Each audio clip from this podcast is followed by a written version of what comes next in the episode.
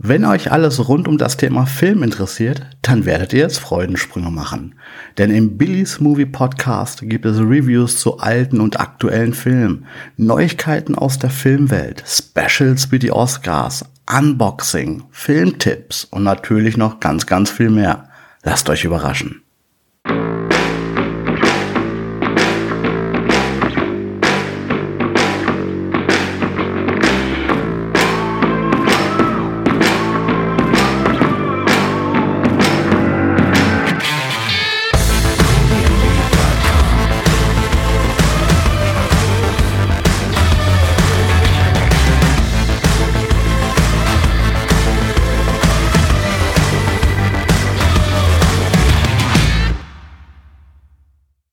Ein Lied, zu dem ich tanze, Batman Schädel auf einer Lanze.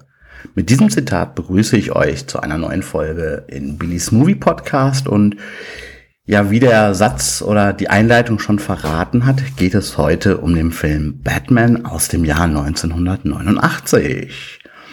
Regie bei diesem Film hat Tim Burton geführt und die Hauptrolle oder die Hauptrollen sind sehr, sehr prominent besetzt. Als Joker haben wir hier Jack Nicholson. Batman wird von dem seinerzeit sehr jungen Michael Keaton dargestellt und als Love Interest haben wir hier Kim Basinger als Vicky Vale. Der Film erwies sich als Glücksgriff für Jack Nicholson. Denn der schlaue Fuchs ließ sich an den Umsatz von dem Film beteiligen oder besser gesagt an den Gewinneinnahmen.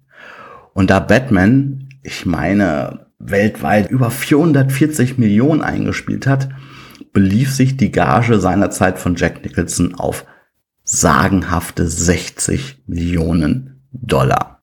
Michael Keaton hat für seine Rolle nur 5 Millionen bekommen. Als Komponist für den Film hat sich Tim Burton seinen langjährigen Freund und Partner Danny Elfman ausgesucht.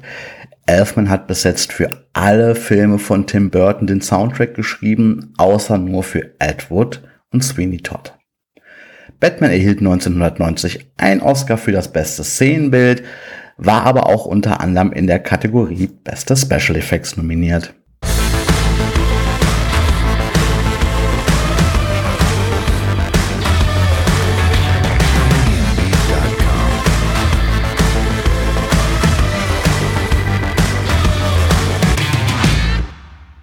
Achtung, Spoiler-Alarm.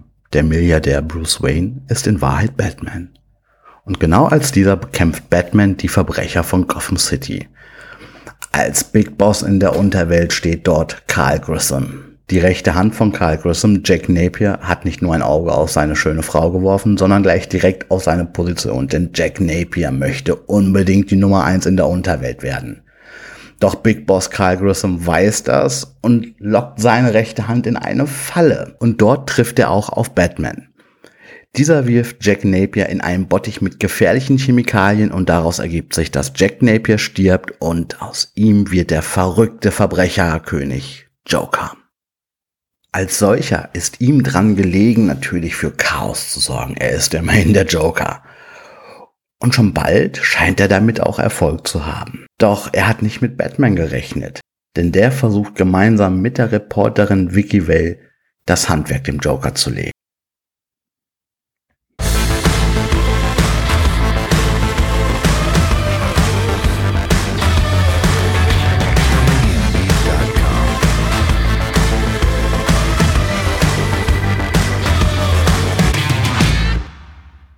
Batman war und ist einer meiner Lieblings-Superhelden. All das, was mich nämlich an dieser Figur so reizend, das spiegelt sich auch super in dem Film wieder.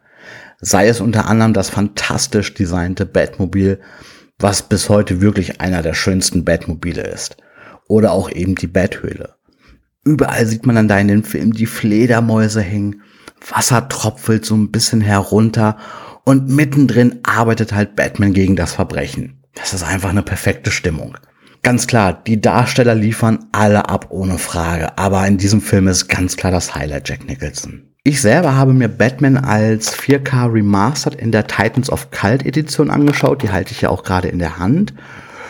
Ja, die Sonderedition besticht wirklich durch einen sehr schön limitierten Steelbook, wo einmal halt eben die 4K-Version drin ist auf einer regulären Disk und auch einmal die Full-HD-Version auf einer regulären Disk. Besonders cool ist natürlich die Joker-Spielvisitenkarte und ein Batarang, also ein nachgebildeter Batman-Wurfstern, der auch in dieser limitierten Fassung beiliegt. Das 35 mm Filmmaterial wurde komplett neu in 4K gescannt. Zusätzlich zum nativ in 4K vorliegenden Bild integrierte man natürlich auch eine höhere Kontrastdynamik wie das HDR10, so dass man wirklich noch kräftigere Farben hat. Der Schwarzwert geht auch vollkommen in Ordnung. Man darf nicht vergessen, der Film hat nun mal oder spielt hauptsächlich in dunklen Passagen und es ist wirklich alles sehr gut zu erkennen. Das einzige Manko an dieser schönen limitierten Edition ist die deutsche Tonspur.